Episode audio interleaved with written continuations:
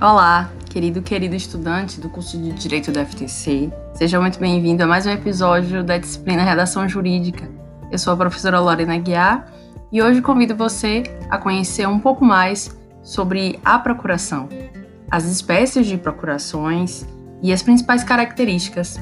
Vamos lá? A procuração é um instrumento formal, escrito, previsto em lei, que traz a autorização de uma pessoa, o dese manifesta o desejo dela em dar poderes a outra pessoa para agir em seu nome na defesa de seus interesses. É chamado de instrumento de mandato justamente porque a pessoa que confere os poderes para outra é chamada de mandante ou outorgante. E a pessoa que recebe os poderes é chamada de outorgado ou mandatário.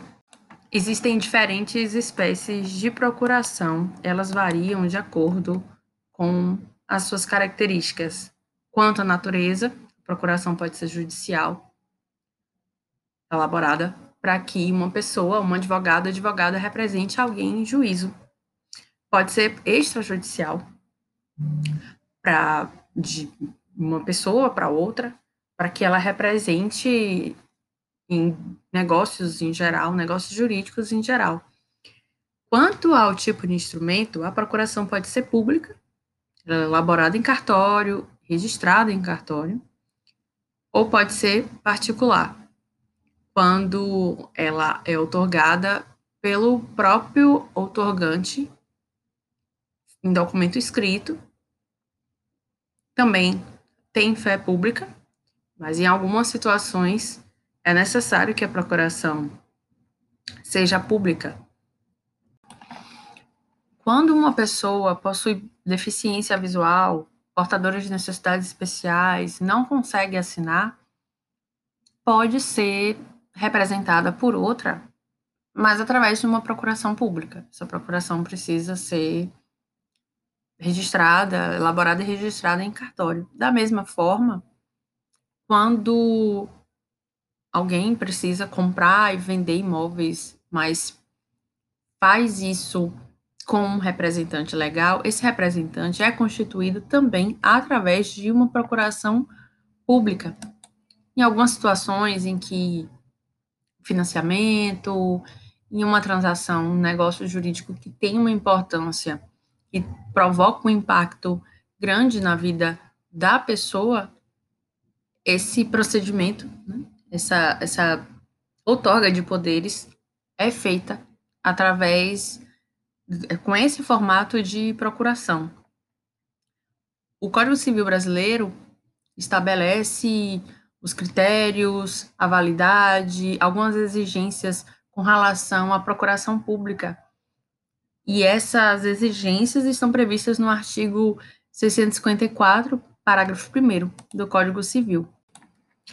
Já a procuração extrajudicial, também um instrumento particular de procuração com poderes especiais para advogado e advogada, devem conter nome do documento, né, procuração, qual é a natureza dela, a qualificação do otorgante, com nome completo, nacionalidade, estado civil, profissão, referências documentos pessoais, residência, o domicílio.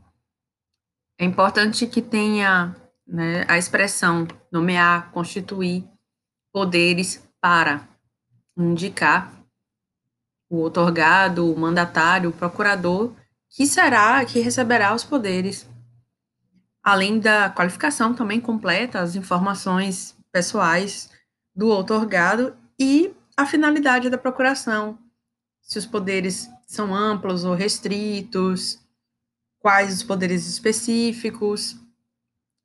Logo após, a procuração deve conter a identificação do local e da data com a assinatura do outorgante.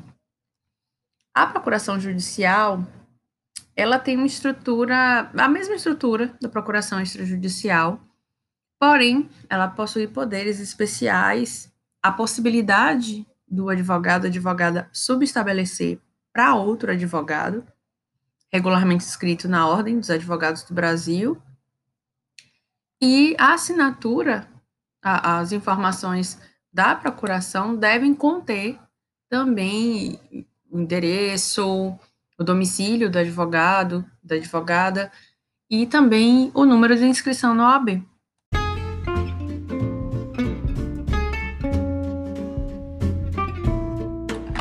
E chegamos ao final de mais um podcast da nossa disciplina.